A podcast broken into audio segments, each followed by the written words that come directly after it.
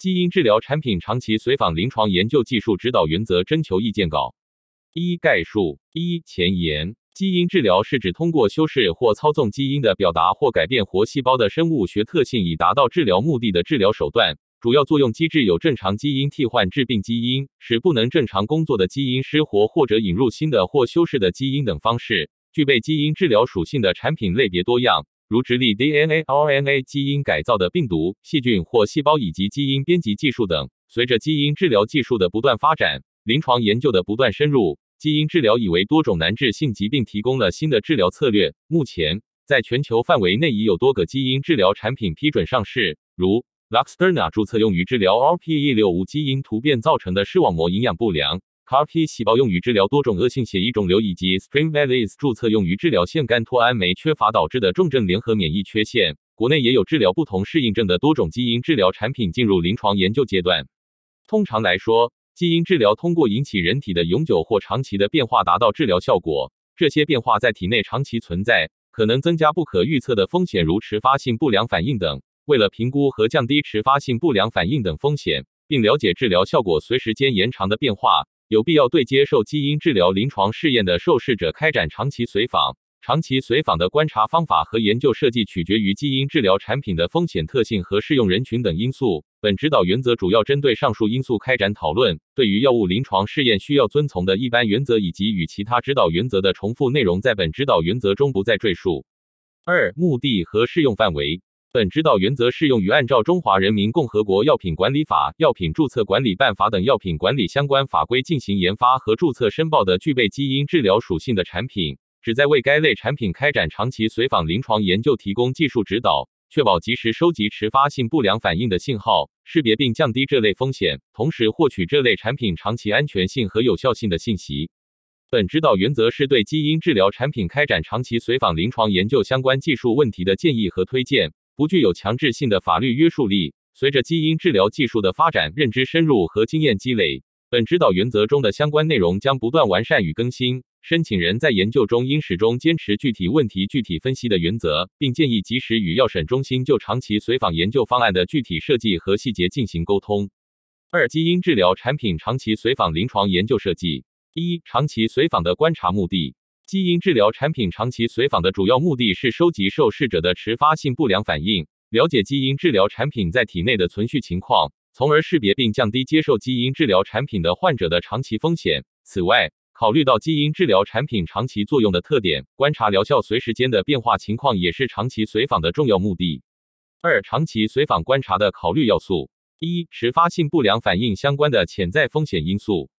在评估基因治疗产品的风险因素时，申请人应参考本品的非临床和临床数据以及类似产品的已知数据。基因治疗产品的非临床研究旨在为临床研究提供支持性信息和关键安全性特征参数，如机体中的生物分布和持久性、整合、修饰宿主基因组、潜伏在激活以及潜在免疫原性等。对于新型基因治疗产品，可参考数据有限，申请人应尽可能在临床前研究中获得用于评估迟发性不良反应风险的数据。基因治疗产品特有的可能会引起迟发性不良反应的风险因素包括：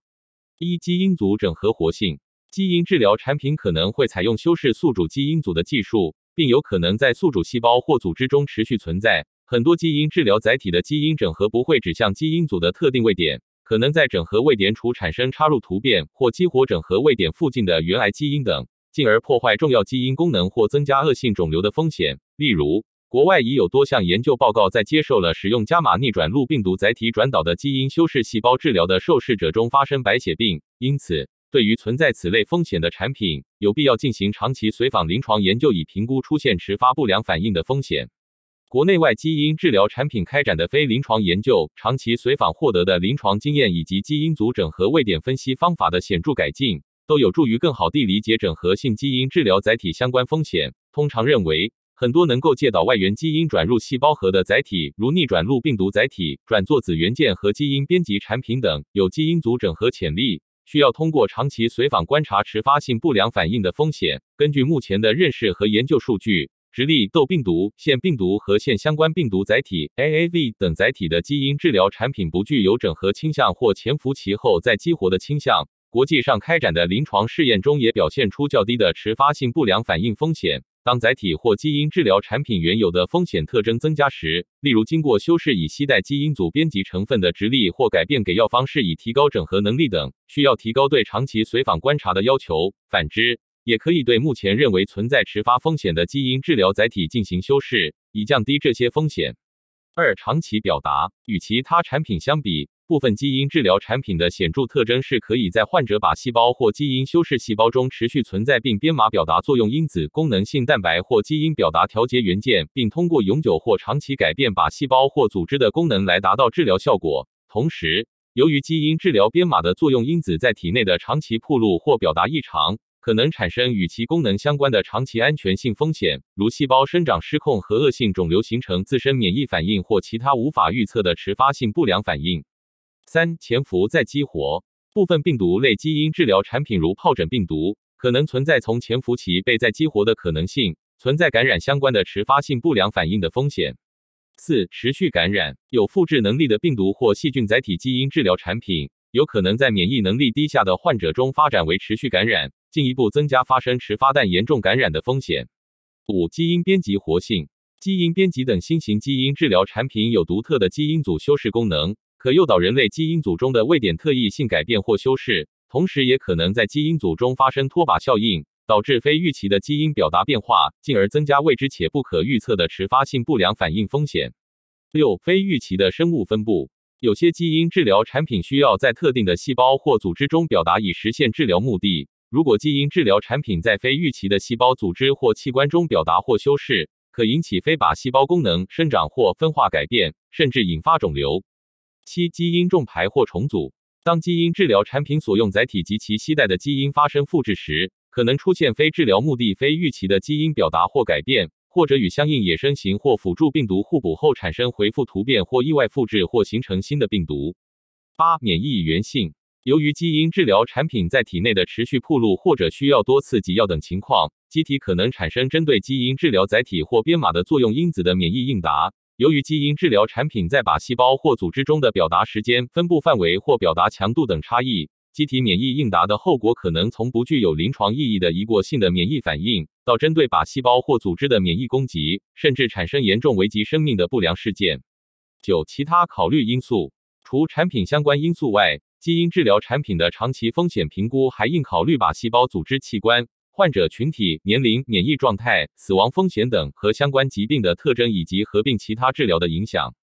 二、临床研究人群。如果一种基因治疗产品具有引起迟发性不良反应的风险，需要开展长期随访观察时，所有接受基因治疗产品的受试者在签署知情同意书后，均应入组长期随访临床研究。在设计长期随访临床研究的方案时，应考虑目标受试者人群及特征、整体健康情况以及接受治疗的患者的预期生存期等特征对迟发性不良反应的收集的影响。通常来说，当临床研究人群的某些特征，如预期寿命短、多重合并症以及暴露于放疗或化疗等其他药物可能干扰迟发性不良反应的观察分析时，会影响长期随访观察在评估和减轻受试者风险方面的效用；而在病情较轻或较局限。合并症以及伴随治疗有限或较稳定的受试者中，通过长期随访观察收集到的评估数据可能更容易分析。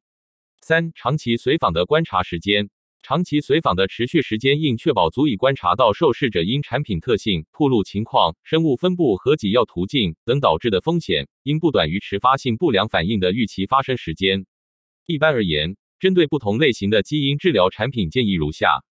具有基因组整合活性的载体，例如伽马逆转录病毒和慢病毒载体和转作子元件，建议观察不短于一五年。可以产生持续感染或有潜伏在激活风险的细菌或病毒载体，如单纯疱疹病毒，建议观察一五年或至数据表明不再存在任何风险感染或再激活。基因编辑产品建议观察一五年或至数据表明不再存在任何风险。现相关病毒载体建议观察五年或至数据表明不再存在任何风险。以上长期随访时间的建议主要基于基因治疗的产品类型，具体产品的随访时间取决于产品的特性和体内存在时间、转基因表达时间、迟发性不良反应的预期时间及发生率、受试者适应症和预期生存期、给药途径以及长期随访的其他观察目的。随着随访数据的积累，研究者和研究申办方可能会根据产品的存在情况、转基因表达和临床表现的持续评估情况，延长或缩短长期随访的持续时间。如果研究申办方认为其基因治疗产品安全性风险较低，无需开展长期随访临床研究，或者希望变更随访时间，应合理说明依据或变更理由，并与药品审评部门进行沟通。四、有效性。尽管基因治疗产品的疗效持续时间通常较长，但随着时间的推移，基于直立、非病毒载体或病毒载体等的基因治疗产品在体内的转基因表达水平可能逐渐下降，含有载体或病毒的靶细胞数量也可能逐渐减少。上述因素都可能导致基因治疗产品的疗效逐渐下降。长期随访观察有助于了解基因治疗产品有效性随时间推移的变化情况，以及再次接受治疗的时机和方法。三、长期随访的设计实施。一、知情同意。知情同意应遵循药物临床试验质量管理规范的相关要求，向受试者说明参加临床试验可能预见的安全性风险。内容需包含长期随访研究的目的、研究程序、持续时间、访视间隔以及申办方的联系方式等。当非临床研究或临床试验中发现基因治疗产品的风险有所改变时，应及时更新知情同意书，并告知受试者。知情同意书中还应对长期随访期间的人体组织样本采集和保存、基因检测等进行说明。二、设计和实施。在基因治疗产品长期随访临床研究中，应建立一套可行的监测计划，用于记录并收集受试者与研究相关的所有数据，可以及时记录、报告不良事件并作出评估。通常，长期随访临床研究应详细说明受试者的监测计划，包括访视时间表、采样计划、监测检查方法以及长期随访临床研究中的目标临床事件等。建议申办方提供一份简明科学的随访记录模板，供研究者记录所有观察结果和与研究相关的所有数据。如果在临床试验期间或上市后获得改变基因治疗产品风险的重要信息，应及时修订随访计划并予以实施。在受试者接受基因治疗后的五年内，或根据具体产品的风险确定的长期随访期内，临床随访应记录受试者的简要病史、使用致癌或致突变药物和其他药物的情况以及有关的不良事件信息。新出现、复发或加重的疾病，例如恶性肿瘤、神经系统疾病、免疫源性或自身免疫类疾病、感染甚至死亡等及相关体格和实验室检查等。同时，尽可能在合适的随访时间点采集相关样本。使用经过验证的足够敏感的方法检测基因治疗产品在体内的持续存在情况，并分析相关影响，直至数据表明不再有任何风险。如随访过程中出现疑似与基因治疗产品相关的不良事件，应及时根据临床、实验室、分子生物学、细胞遗传学、组织学或 HLA 分析获得的证据或深度测序数据等进行因果分析，必要时提高随访频率或增加随访内容。